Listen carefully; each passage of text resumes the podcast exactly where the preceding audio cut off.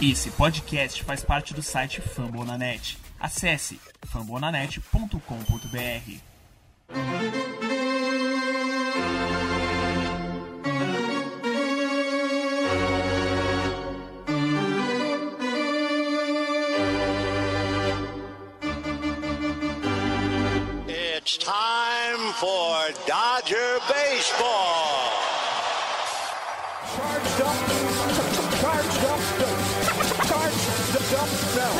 go, Dodgers! Let's go! Another home run party. They, they just keep coming at you.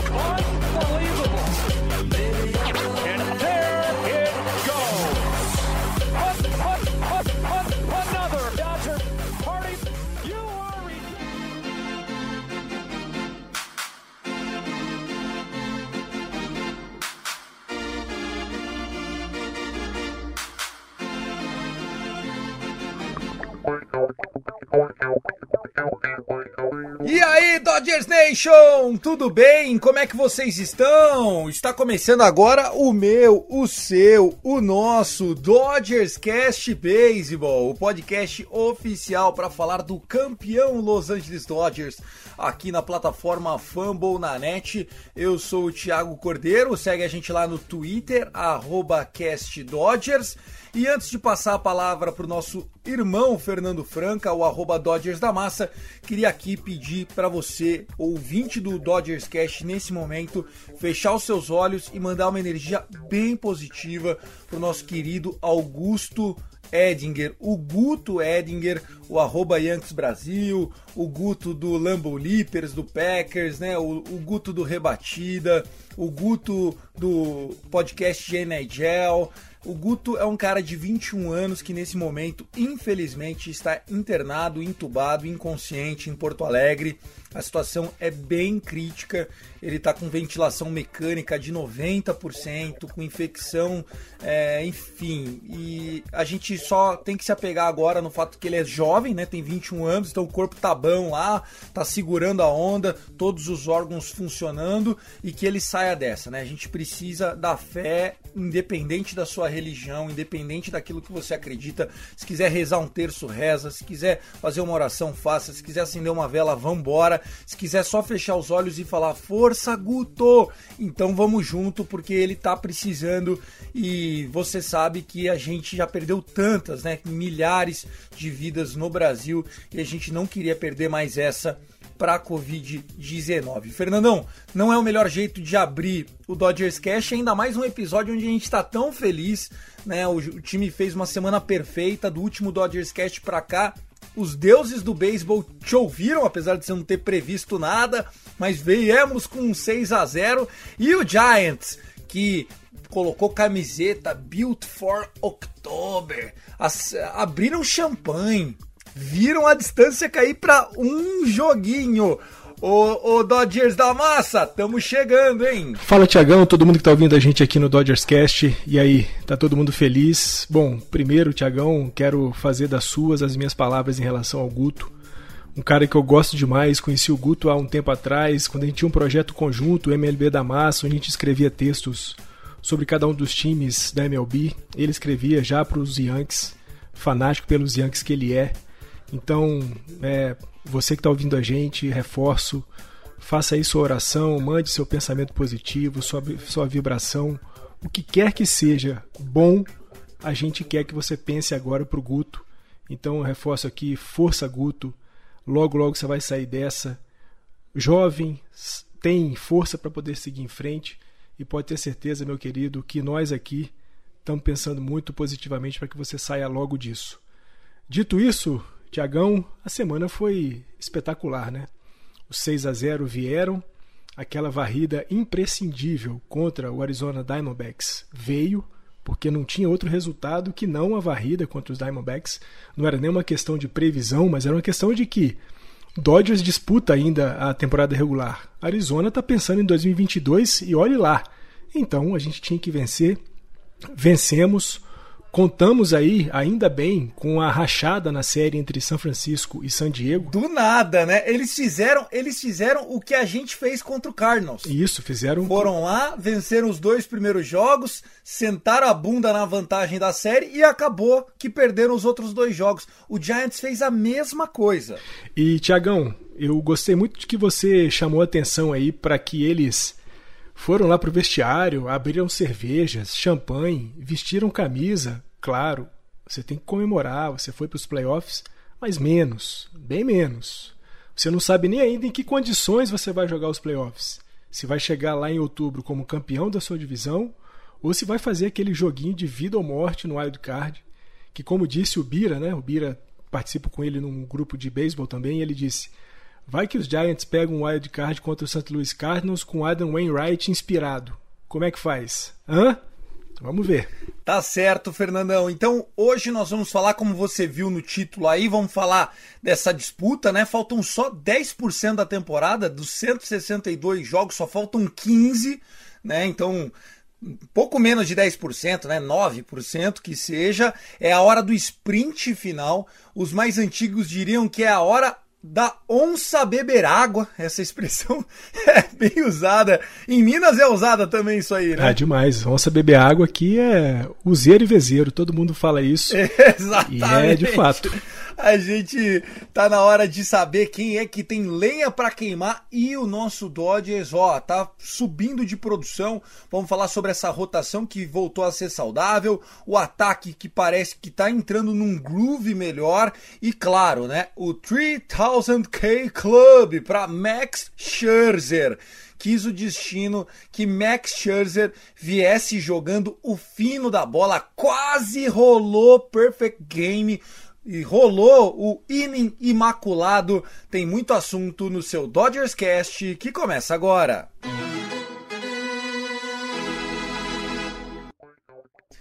Bom, Fernandão, tem tanta coisa boa para falar, tanta coisa boa para comentar. Vamos comentar já falando de cara do Max Scherzer, só pra gente cumprir é, esse episódio tão bonito da, da história do Dodgers, né? A gente teve essa semana, mais precisamente nessa quarta-feira, 15 de setembro, a marca do aniversário de 40 anos da Fernando Mania, né? A Fernandomania de Fernando Valenzuela o número 34 do mexicano, que ainda não foi aposentado, mas será, eu tenho com certeza essa convicção, né? Por tudo que significa Fernando Valenzuela para a comunidade do Dodgers. Nós tivemos essa semana um outro pitcher também escrevendo seu nome na história. É o Max Scherzer, o right-handed pitcher fez uma partidaça contra o San Diego Padres no domingo e me mostrou que se a gente tem um cara em que a gente pode confiar, além de Walker Buehler, Max Scherzer foi feito para grandes momentos. O homem tá convicto, tá um cachorro louco, né? Ele que parece um husky siberiano, um olho de cada cor. O homem tá demais, Fernandão. Pô, Tiagão, o homem tá demais, né? E assim, da mesma forma que a gente comentava sobre o, o Albert Pujols, né? Que quando foi para os Dodgers, a gente comentou a partir de agora os números que o Pujols alcançar vai ser sempre com a nossa camisa, né? E é muito bom saber que ele está registrando mais recordes com a, com a camisa dos Dodgers e agora a gente pode dizer a mesma coisa do Max Scherzer, né? Chegou essa marca impressionante de 3 mil strikeouts na carreira. É, como eu comentava, né, são apenas 19 arremessadores na história que tem pelo menos 3 mil strikeouts na carreira. O Scherzer é um desses 19. Como o Tiagão falou, né? Um jogo que foi sendo levado até a oitava entrada como um jogo perfeito. Não bastassem os 3 mil strikeouts, não bastasse a entrada imaculada, o Scherzer ainda estava nos brindando com um jogo perfeito.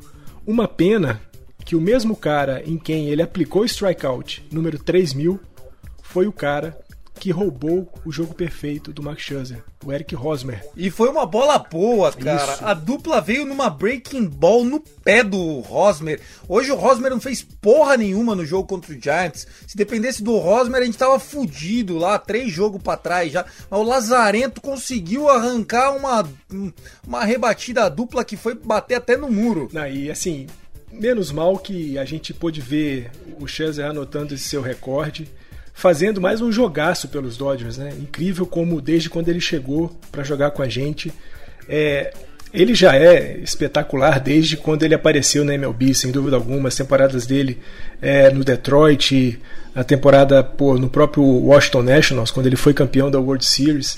E agora essa vinda dele para os Dodgers só, só chegou para enriquecer ainda mais essa nota, nossa rotação, que agora, jogando completa, jogando aí com Kershaw, jogando com Scherzer, Biller, Urias, Gonzoli, dá um pouco mais de esperança. Mas, pô, foi, foi legal demais e, Tiagão, o que você disse é completamente certo. Se tem um cara que a gente, quando lê lá, né, nos previews da partida, vai arremessar pelos Dodgers, Max Scherzer. Olha, eu vou te dizer que eu tenho 99,9% de certeza de que a gente vai ganhar esse jogo, porque ganhar do Scherzer hoje é muito, muito difícil. O cara não aceita, em hipótese alguma, jogar menos do que 110%.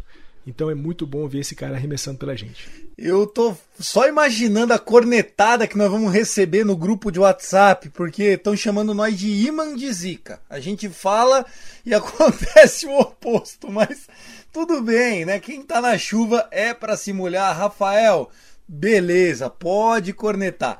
O grande lance aqui é, nós estamos falando de um, de um pitcher lendário, né? A MLB vai se lembrar do Max Scherzer, não necessariamente com a camisa do Dodgers, isso não é garantia, né? A gente não sabe o que vai acontecer nas próximas quatro semanas. Se Deus quiser, sim, vai se lembrar com ele com a camisa do Dodgers, mas ele se tornou o segundo pitcher a atingir a marca mais rapidamente.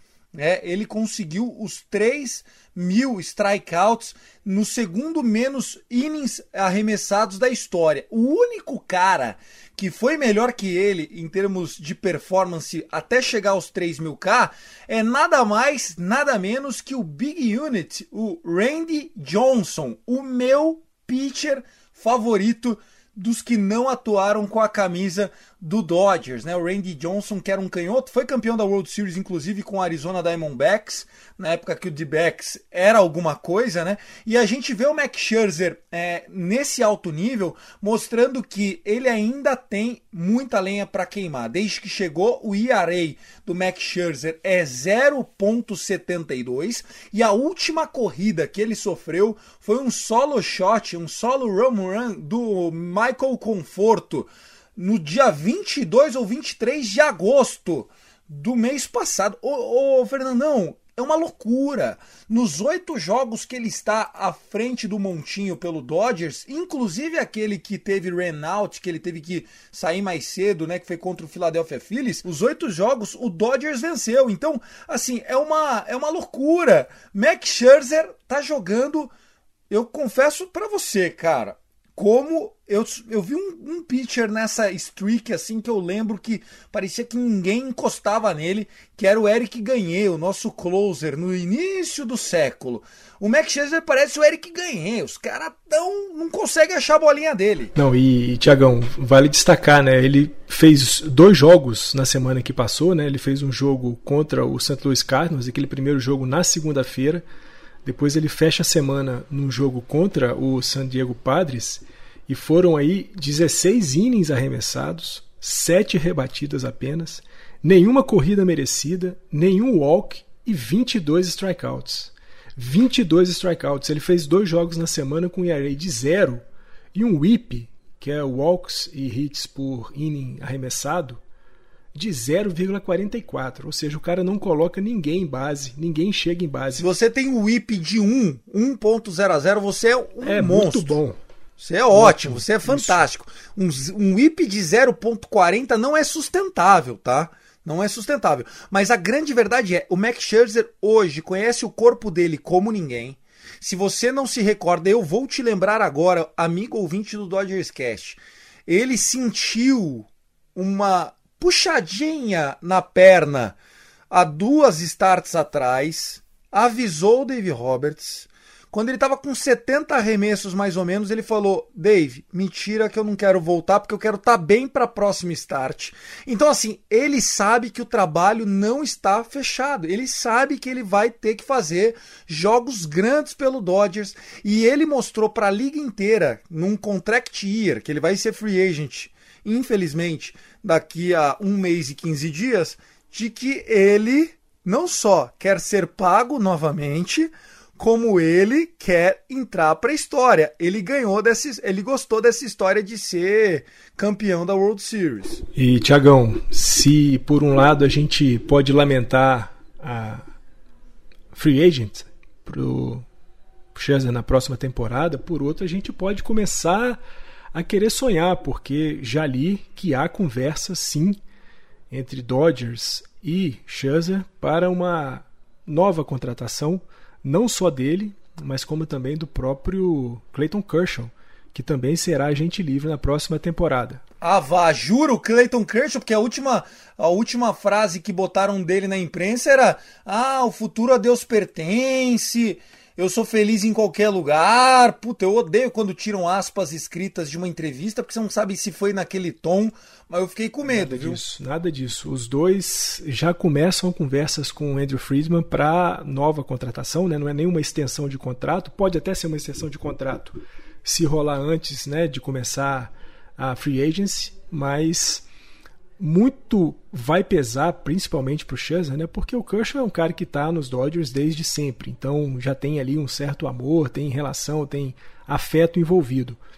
Mas muito vai contar o sucesso dos Dodgers nessa nesse período com o Scherzer no montinho se a gente conseguir beliscar uma nova World Series, a gente já está vendo o Scherzer muito à vontade né, entre os jogadores dos Dodgers, já brincando ali no dugout. Ele ama o Walker Buehler. Virou o parceiro... Ele, ele, fica do lado do Walker Buehler o jogo inteiro, todos os jogos. Isso, virou o parceiro número um do Walker Buehler. Né? Você olha assim, tem uma imagem do Walker Buehler do lado, tem o Max Scherzer ali conversando, os dois estão sempre batendo papo, trocando ideia. Então, assim, é um cara que já está muito à vontade dentro do, dos Dodgers, dentro do vestiário. É um líder, não tem como não ser. É, é o cara é líder e a gente já está vendo o time jogando por ele. Os caras jogam um pouco mais quando tem o Scherzer no montinho. Então, sim, lamento que ele seja um agente livre na próxima temporada, mas também fico feliz de saber que o Andrew Friedman já está costurando um contrato com o Scherzer e com o Clayton Kershaw porque esses dois são muito bons. Pode comemorar então, porque se o Andrew Friedman botar lá na cabeça dele que não pode perder os caras, o Andrew Friedman não vai perder os caras. Fato. Isso é, isso é notório. Inclusive, a gente tinha expectativa quando o Max Scherzer veio na troca no dia da trade deadline, né? ele chegou no último dia, aos 49 do segundo tempo, ele e o Trey Turner. É, a gente achava que ia ser anunciado, inclusive, com extensão contratual, mas o Max Scherzer falou: desculpa eu preciso ver o que vai acontecer, né? Não dá para eu assinar sem saber o que vai acontecer.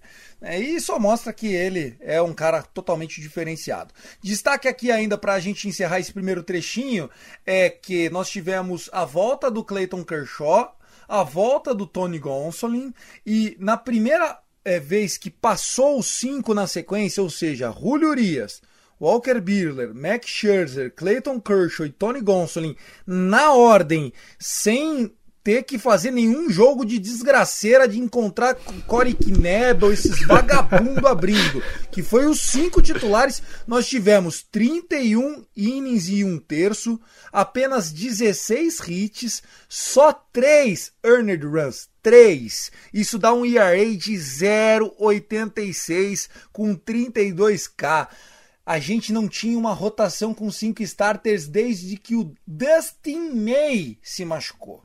Desde maio a gente não tinha cinco jogos seguidos com starting pitches. E sabe o que isso significa? Que você está falando da segunda melhor campanha de todo o beisebol um jogo atrás que nós vamos buscar vai ser assunto ainda no episódio de hoje. É maravilhoso ter uma rotação, Fernandão. Eu estava com saudades de uma rotação. E, Tiagão, saudade da rotação, né? E muito bom, principalmente, ver que o Kershaw voltou bem, fez um jogo mais curto, né? Quatro entradas e um terço.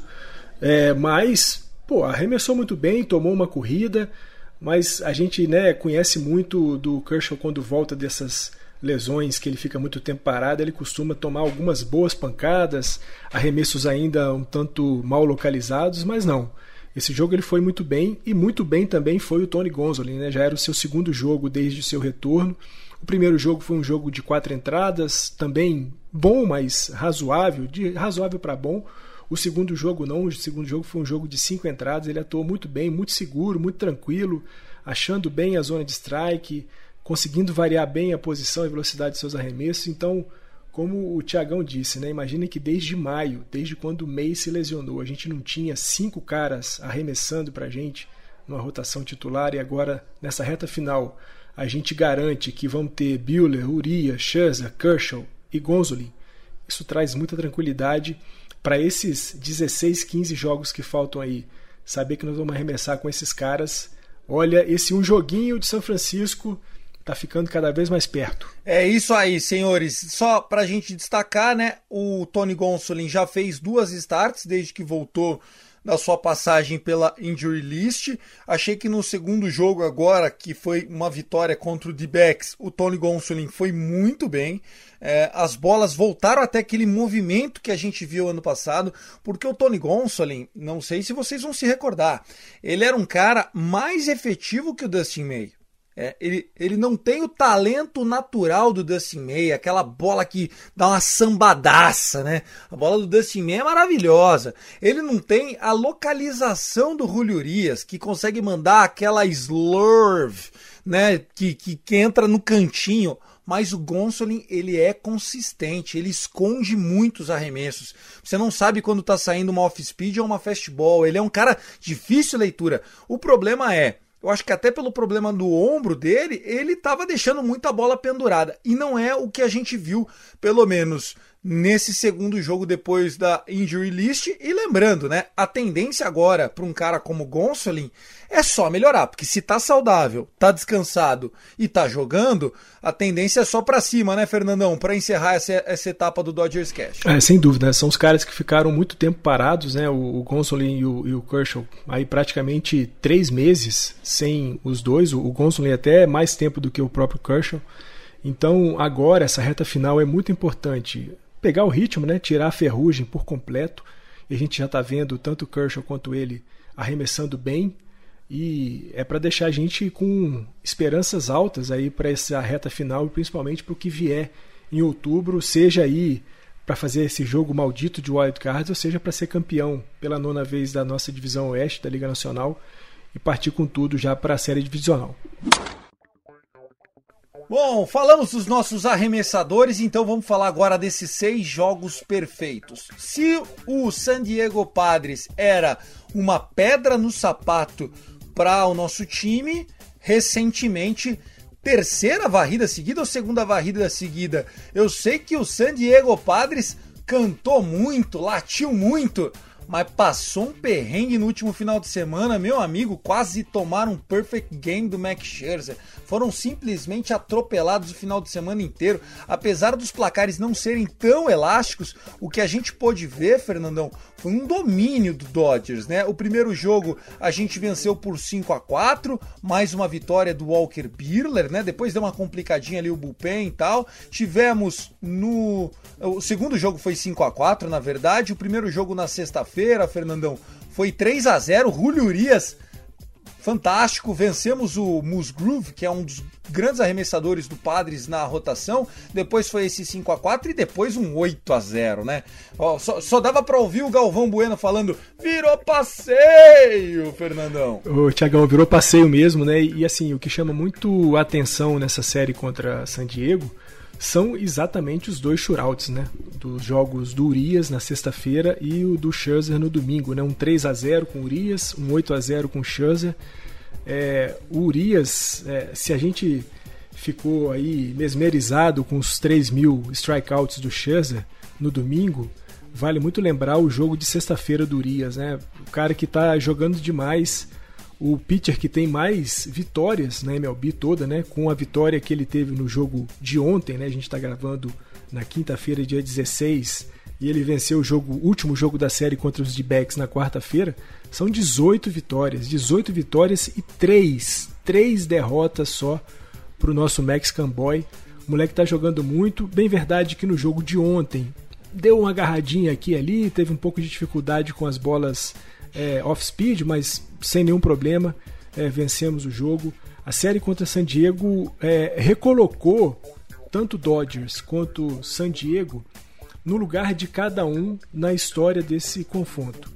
O time de San Diego é um time bom, sem dúvida alguma, se reforçou, tem Aliás, não fale mal do San Diego, que essa semana a gente torceu pra cacete pro San Diego Padres. É, é isso. Longe de estar tá falando aqui que um time é ruim, que não vale. Não, nada disso. O time, sim, é verdade. Os últimos 30 dias, os últimos, o último mês para o time de San Diego foi horroroso, apesar de que essas duas vitórias aí na reta final contra São Francisco foram muito importantes. Mas o time deu uma caída, o Montinho tem vacilado um pouco, o Musgrove ainda mantém um pouco de estabilidade, mas o Yu Davish tem apanhado muito, o Blake Snell está machucado e antes de entrar para a lista de contundidos já vinha tomando umas pancadas. O time está sofrendo um pouco e por isso essa queda de rendimento. A gente falou muito aqui, a gente leu isso muito na imprensa norte-americana, de que as vagas de wildcard da Liga Nacional já estavam definidas. Ficariam com Dodgers e San Diego, ou Dodgers e São Francisco, e assim a mistura que você quiser. E isso parecia a verdade mais segura até um mês atrás. De um mês para cá, as coisas desandaram para San Diego. Os Dodgers e São Francisco já garantiram sua vaga em outubro, resta saber em que posição cada um vai chegar. Mas San Diego hoje briga com Cincinnati, briga com St. Louis, briga com Mets, briga com Phillies para ver quem fica com essa segunda vaga. Nesse exato momento, ainda que o time de San Diego tenha vencido os dois últimos jogos contra São Francisco, não me parece o time mais forte para essa segunda vaga. Mas a verdade é que, como eu estava dizendo, né, essa série recolocou historicamente a posição de cada um. San Diego volta a ser um time que historicamente perde muito mais para a gente e a gente volta a ser o melhor time da divisão oeste e não tem outra coisa. Nós estamos atrás de São Francisco? Estamos atrás de São Francisco. Mas isso é temporário. Não, e outra, mesmo que não seja, Fernandão, digamos que nós vamos fazer o jogo de wild card e, enfim, e entra lá o Birler, o Scherzer, enfim, a gente ganha esse jogo e vamos pegar o São Francisco Giants, independente da ordem da rotação. Me perdoa, uma rotação de cinco jogos, três atletas, tendo Birler, Scherzer, Urias e Cleitinho, meu amigão, se vira para segurar nós se vira para segurar o Dodgers. Porque assim, a, a, nossa temporada regular foi péssima em termos de injuries, né? Nós tomamos muita, muita bordoada, muita pressão. Nós tivemos muitos jogadores machucados, muitas situações. Como eu falei, perdemos Dustin May, perdemos Clayton Kershaw, perdemos Corey Seager, perdemos Mookie Betts, é, perdemos agora o Chris Taylor, perdemos... É, cara, a gente só se ferrou o ano inteiro e estamos lá um joguinho atrás do Giants. E eu tinha falado no último episódio que a gente estava esperando a hora em que o São Francisco desse aquela derrapada para ver se eles iam sentir o peso ou não. Então, agora é preciso ver, né? Os caras vão enfrentar o Atlanta Braves, o Atlanta Braves que vai pegar aí com Ian Anderson, Charlie Morton, com Max Fried. Meu amigão, eles podem até varrer o Braves. Eles podem até. Ouça o que eu tô falando, eles podem até varrer o Braves. Mas eles podem tomar uma varrida do Braves. Eles podem tomar uma varrida do Braves. Então, esses próximos três dias, que é, a gente vai gravar um próximo Dodgers Cast antes das duas séries contra Colorado e contra o D-Backs, né? Porque a gente vai começar agora uma série de nove jogos fora de casa. A pressão tá inteirinha nos ombros do Gabe Kepler e do Giants. Porque quem colocou camisetinha de construído para outubro, estourou champanhe, é, é, é, aquela situação. Muito obrigado, Trent Grisham do ano passado, vai ser obrigado por comemorar a porra de uma vaguinha com antecedência, viu, Fernandão? Não, eu, eu, eu, Tiagão, quando eu vi aquela foto, eu falei, bicho, essa foto vai ser colocada no vestiário dos Dodgers e os caras vão passar. Na, na porta de cada armário, na porta de cada armário, assim, ó. Isso. Ó, o Crawford aqui, Posey aqui, Belt aqui. Tá louco? Os caras foram campeão da World Series de novo, porra? Tá de brincadeira, meu. Faltando, um, um, um faltando 20 jogos para acabar o ano, os caras já lá, o que que é? Acabou então? Então não precisamos mais jogar. Liga pro Rob Manfred e entrega Stanley Cup lá, pô. Não, é, é isso. Os caras dos Dodgers agora vão passar em frente dessas imagens todo santo dia. Falar, os caras comemoraram cedo demais. Comemoraram cedo demais e comemoraram algo que. Ah, tudo bem é a vaga em outubro, mas é só a vaga em outubro, né? Não é nada mais do que isso. Não é nem um título divisional, não é nem um título é, da, da liga e nem nada disso. Então, calma. É, eu acho que isso vai servir muito como motivação para os Dodgers. Como você disse, né? O, o Trent Grisham, com aquela comemoração em cima do Clayton Kershaw quando ele bate um home run, virou o estopim para uma busca enfreada, desenfreada dos Dodgers pelo título e principalmente por bater San Diego.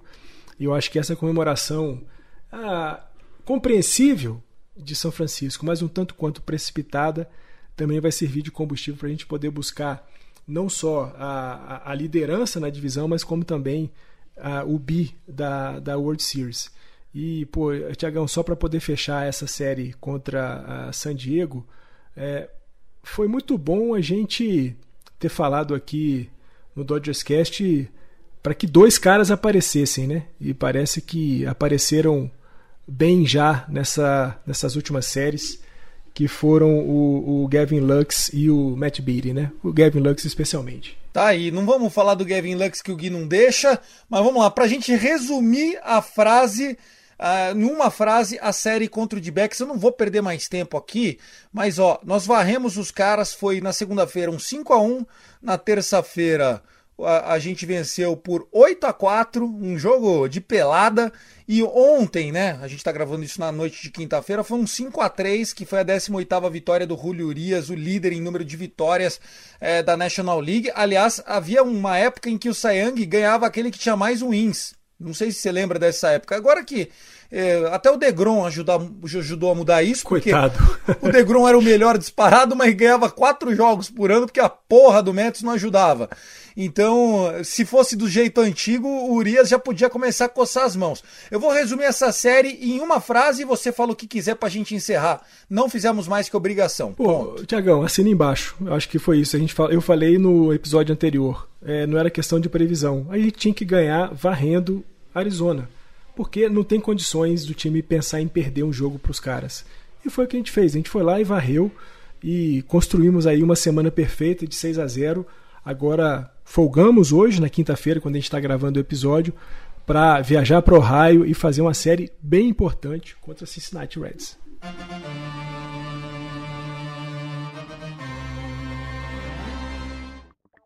Vamos falar do Cincinnati Reds. Os Cincinnati Reds, que eram dos times mais quentes do beisebol, vieram tirando uma vantagem incrível. Chegaram a estar sete jogos atrás do San Diego Padres. E aí eles passaram o Padres e de repente eles basicamente morreram. Nós vamos enfrentar um time que está 76 vitórias, 71 derrotas. É, nos últimos 10, apenas 30% de aproveitamento, ou seja, 3 vitórias e 7 derrotas. O Cincinnati Reds, que tem bons jogadores, tem bons pitchers, tem um timinho ajeitado, né? Aquele Índia é muito bom, Joe Evoro Tá parecendo que voltou no tempo. Aliás, que temporada maluca, né? Falando de Brandon Belt, Buster Pose, Joey Voto, Miguel Cabreira. Puta que pariu. Nós estamos. Salvador Pérez. Paramos no tempo. Quem? Salvador Pérez. Ah, o Pérez. Mas o Pérez não sei se é tão velho assim, que eu acho que ele começou muito novo. Mas rapaz, aliás, o Pérez bateu o recorde do Johnny Bench. 45 home runs para um catcher. E ainda falta 15 jogos para acabar. Ele passou o Mike Piazza, agora passou o Johnny Bench do próprio Cincinnati Reds, que a gente vai falar agora. Bom, a verdade é, nós estamos vendo um time que sentiu a pressão de chegar no wild card, né? Eu lembro, lembrando de novo aqui o Galvão Bueno, quando eram as corridas de Fórmula 1, na época que ele narrava Fórmula 1, ele falava: chegar é uma coisa, passar é outra. E o, e o Reds fez isso. Espero que não esteja aguardando para vencer justamente a gente, viu, Fernandão? É, o Reds, como você disse, né, Tiagão, veio aí numa arrancada firme, tirando jogos de desvantagem para San Diego, passando por San Diego. Mas aí depois os caras enfrentaram Detroit, foram mal contra Detroit, enfrentaram os Pirates, foram mal contra os Pirates. Espero que, como você disse, eles não estejam guardando energia para jogar contra os Dodgers. Sim, os caras são bons. É, o Jonathan India, o Nick Castellanos, o Tyler Naquin, tem também o Joey Voro, como você disse, e uma rotação bem interessante. A gente pega os números aí do Castilho, do Gray e do Miley, que são os, os arremessadores que a gente vai enfrentar nesse final de semana Os caras estão com um um pouco alto, mas quando a gente vê o, o número de strikeouts dos caras, os caras são maquininhas de fabri fabricar strikeouts. É, se os números de corridas, de média de corridas cedidas, não são os melhores, a gente tem que sempre lembrar o seguinte: os caras são grandes arremessadores. Pode ser que o dia deles seja justamente o dia que eles estiverem jogando contra os Dodgers. Então, o time dos Dodgers tem que ir para Cincinnati, ir para Ohio com a mesma mentalidade que tem jogado as últimas semanas e principalmente essa última semana de 6 a 0. A gente pode sim é, buscar a série contra Cincinnati. Eu não acredito muito numa varrida, mas é, o que está configurado, né? Se a gente enfrenta o Castilho na sexta-feira, o Gray no sábado e o Miley na, no domingo. Miley é canhoto, hein? Já sabe, né? A gente tem que lembrar que na sexta a gente joga com Walker Buehler, no sábado a gente tem o Mark Scherzer e no domingo a gente fecha com o Clayton Kershaw arremessando pra gente. Se os caras estão vindo com talvez o que eles têm de melhor, nós também estamos indo com o que a gente tem de melhor. E vale ressaltar, é, não só agora a gente tem uma belíssima rotação titular integral, os cinco é, arremessadores participando efetivamente dos jogos, a gente volta a ter um ataque que está sabendo produzir corridas. Eu, a gente falou isso alguns episódios atrás. Dodgers nunca vai deixar de rebater home run porque Dodgers tem força suficiente para isso. Não dá só para buscar o home run. E foi o que o Dodgers fez nesses últimos seis jogos. Rebateu seus home runs? Rebateu sim. Mas rebateu muita dupla, rebateu, colocou muita gente em base, muita gente em base por wild pitch, muita, uh, por hit by pitch, muita gente em base por walk. Então os caras estão sabendo trabalhar as contagens, trabalhar os duelos contra os arremessadores.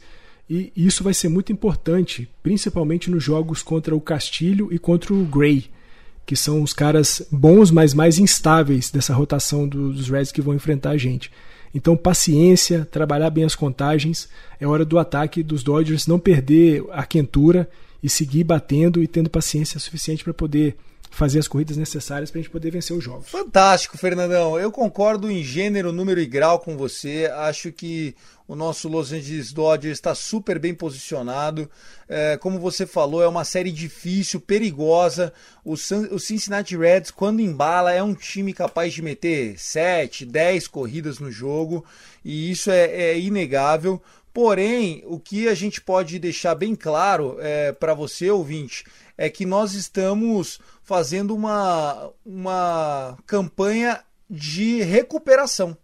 Né? Se, o, se o Dodgers durante muito tempo esteve colocado como uh, um time que estava performando abaixo daquilo que a gente previa, e embora o Dodgers não esteja uh, com a, a, sua melhor performance que a gente pode ver, o que a gente sonhou, o Dodgers se tornou sim um time constante. Você pode ver nos últimos placares que a gente falou, né? Venceu 3 a 0 Padres, depois foi um 5 a 4, depois 8 a 0, agora contra o D-backs também, uma média de 5 corridas por jogo, e com esse grupo de arremessadores, titulares e bullpen, se a gente fizer 5 corridas por jogo, a gente vai vencer 80, 90% dos jogos, porque o nosso depth de pitch é muito forte. Então, só repassando aqui quais são os jogos que você vai acompanhar com a gente, Fernandão, o que tem que a galera ficar atenta é que agora, como a gente vai jogar fora de casa, é um horário, né, da mais, mais cedo, né? Os jogos são mais cedo. Então, para você não perder. Bem, fica... bem mais cedo, né? Essa semana, bem mais cedo. Tirando o jogo de sexta-feira, que vai ser ainda à noite, 8 e 10 os outros jogos são na parte da tarde, né? no sábado, 3 e 10 da tarde e no domingo, 2 e 10 da tarde. Exatamente. Então, só repassando, 8 e 10 da noite, horário de Brasília, Walker Buehler contra Luiz Castilho. Luiz Castilho que tem uma fama, mas não está performando como a fama é. Depois nós vamos ter Afternoon Baseball no sabadão, eu adoro, 3 e 10 da tarde, Max Scherzer contra Sonny Gray e nós vamos ter também no domingo Clayton Kershaw contra Wade Miley. Me preocupa esse jogo, é o jogo que mais me preocupa, porque primeiro é um day game, né? A gente tem infelizmente dificuldades em jogos diurnos E eu tenho até uma teoria do Max Scherzer com relação a isso, que eu não vou nem falar agora para não zicar, deixa chegar na véspera. E é, também porque o Clayton Kershaw pode sofrer contra esse ataque do Cincinnati Reds. Né? Eu acho que é um, o jogo do domingo é um jogo chato para nós. Uh, a, a parte que me toca é que o Atlanta Braves tem que fazer o crime, pelo amor de Deus. Se você torceu pro Padres essa semana, agora você, ó, hum, faz um machadinho do Braves, o Hulk lá e vambora, velho, vambora, vamos, vamos seguir. Como foi dito, a gente não joga mais contra o Giants, nós temos que fazer uma campanha melhor que a dele, então fica a dica. Lembrando, sexta-feira, 8 e 10 da noite, o jogo tem transmissão é, pro Star Plus e também para os canais da Disney. Fernandão, Vamos embora para as rapidinhas? Vamos embora para as rapidinhas, Tiagão. Só falar, né? Vamos concentrar nos jogos de sexta e sábado. Esses são os dois jogos que a gente tem que vencer de qualquer forma. No domingo, a gente joga bem e vê o que consegue fazer contra o Wade Miley.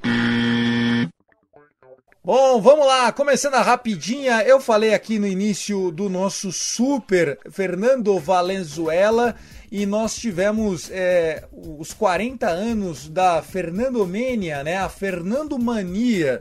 O que, que foi a Fernando Mania, senhores? Em 1981, um pitcher mexicano baixinho, barrigudinho, com cabelinho de mullets, que ninguém dava nada, é, acabou, né? Ele já tinha jogado no ano anterior apenas o mês de setembro, em 1980, e ele chega em 1981 é, para arremessar o Opening Day. Mas não é porque ele era o melhor pitcher, é porque é o que tinha ali, quis, quiseram os deuses.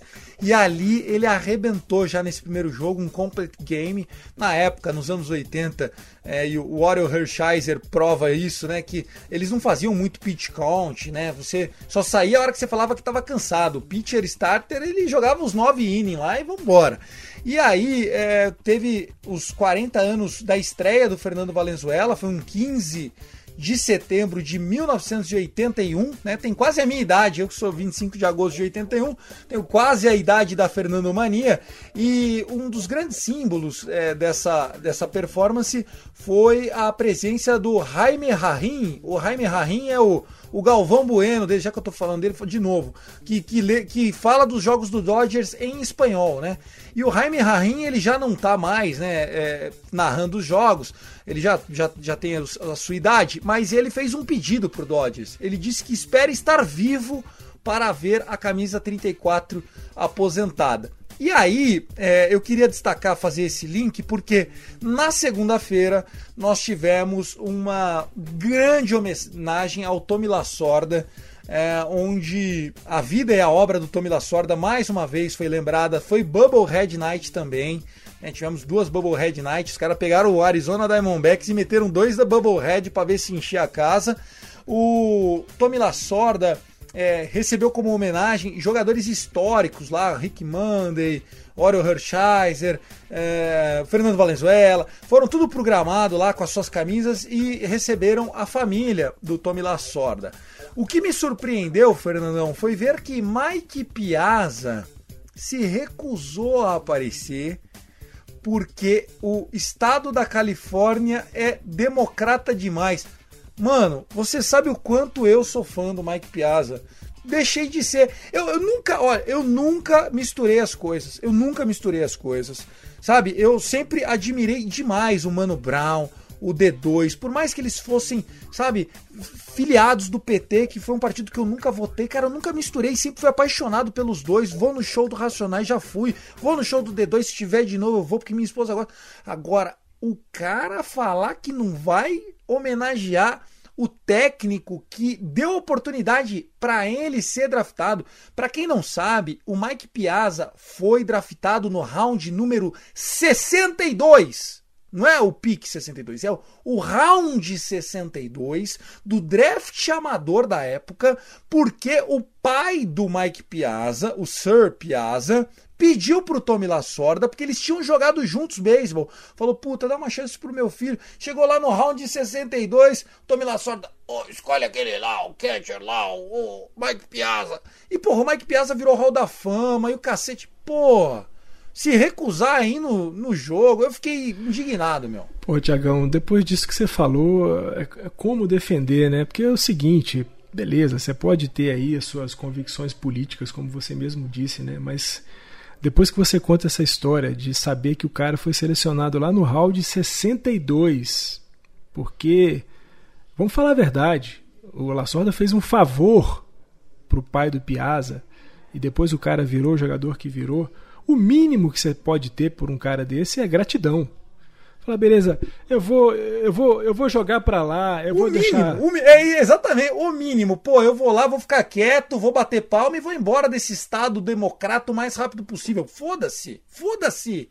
Ninguém quer saber seu voto. meu. Aluga um jatinho, aterriza lá em Los Angeles meia hora antes do jogo, faz o que tiver que fazer, vai embora, pega o jatinho, vai para sua casa, ponto final, fez a sua homenagem, prestou a sua gratidão e vamos em frente. Agora, pô, a justificativa dessa é, é chatinha, hein? Chatinha, hein? É, cara, o que, que tem a ver? O que, que tem a ver, Fernando? Não, olha, como americano é tudo idiota, desculpa generalizar, mas puta, os caras são puta. Ah, Tiagão, e é pra pegar ranço mesmo, porque foi uma idiotice do cacete. E só pra gente poder fechar do Fernando Valenzuela, né? 81, o cara estreia pelos Dodgers. E o seguinte, né? Jogo completo no Opening Day. Hook of the Year e campeão da World Series. Tá muito bom. Tiagão, a gente comemorou aqui no nosso episódio, né, a volta da nossa rotação titular integral, os nossos cinco jogadores, e é bom a gente falar, no entanto, desse nosso bullpen, né? Vejam só esses números, o Tiagão, o nosso bullpen, até a lesão do Clayton Kershaw, que durou aí quase três meses, tinha um ERA de 2.35. Depois da lesão do Kershaw, a gente começou a ter que jogar, né, com uma rotação encurtada, três só jogadores, vários jogos de bullpen. E aí você vai pensar, porra, os caras devem ter tomado pancada, deve ter piorado pra caramba. Sabe para quanto foi o ERA do nosso bullpen na ausência do Clayton Kershaw? Quanto? 1.98. Nossa. 1.98. Os caras seguraram a bucha de maneira espetacular.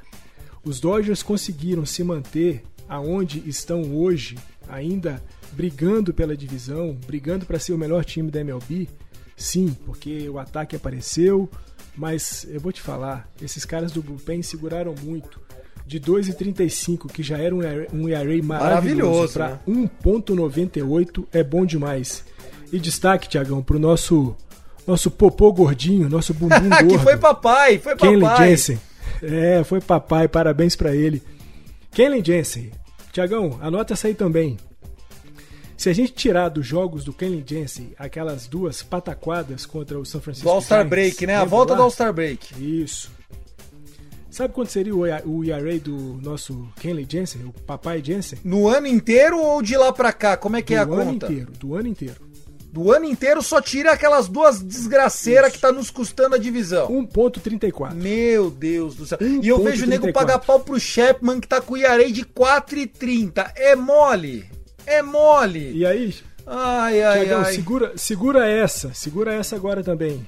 Nosso papai Jensen, últimos 20 jogos, últimos 20 jogos com a aparição do Kenley Jensen. 20 entradas arremessadas, uma corrida merecida, 5 hits e 6 walks. Isso é Kenley Jensen nos últimos 20 jogos e exceção aquelas duas burradas que ele fez contra São Francisco. No dia 21 e 22 de julho, o ERA do cara seria de 1.34. Talvez, Tiagão, talvez a gente pudesse ter depois do ganhê um pitcher de reliever, um closer na discussão para Young da temporada na Liga Nacional. É, eu acho que o, o Jensen, ele realmente tá fazendo uma grande temporada, né? No último jogo agora ele teve três strikeouts no jogo, fantástico, maravilhoso. É um inning, né, que a gente que a gente fica feliz com a performance. Eu não estava assistindo o jogo, apaguei ontem, não consegui ver o jogo, mas fiquei feliz, né, dos jogadores estarem performando no ataque, no pitching e, e vamos nessa. Fernandão, a gente se vê de novo no início da próxima semana, antes das séries contra Colorado Rockies e Arizona Diamondbacks. Se Deus quiser, empatadinho, vai. A gente faz um 2-1 contra o Reds, o Giants faz um 1-2 contra o Braves e tá todo mundo gostosinho, certo? Tiagão, aceito a proposta, assina embaixo e vamos fazer isso. É, a nossa sessão Maguila, eu vou hoje fazer uma sessão Maguila com um único abraço. Um abraço para o nosso querido Douglas Lima, que nesse dia 17 de setembro, mais conhecido como amanhã, já que a gente grava na quinta-feira. Ou hoje, para quem estiver assistindo para hoje, para quem estiver ouvindo a gente. Cast, né? Nessa sexta-feira, dia 17 de setembro, o nosso querido Douglas Lima, membro lá do nosso grupo de WhatsApp dos Dodgers, completa 22 anos, então Parabéns, Douglas. Saúde, felicidade e vida longa. Let's go, Dodgers. Valeu, obrigado, gente. Quero agradecer a toda a galera lá do, do nosso WhatsApp. Obrigado mesmo. Do Rafael Viana Corneteiro ao Gabriel Barros Zica. Todo mundo é importante, mas eu queria, então, nesses últimos 15 segundos do episódio, pedir mais uma vez a energia positiva para o nosso querido Guto Edinger, o Augusto Edinger, o Yankees Brasil, o cara lá do Rebatida, 21 anos tá entre a vida e a morte, infelizmente, inconsciente, num leito de UTI, Covid, infecção. Tá difícil para todo mundo, imagine para a família. Então, feche seus olhos, faça uma oração, peça, enfim, acenda uma vela, faça uma promessa. O que você fizer vai ajudar. A gente pede de fundo da alma um força agudo, beleza? É isso, pessoal. I love LA. Go Dodgers!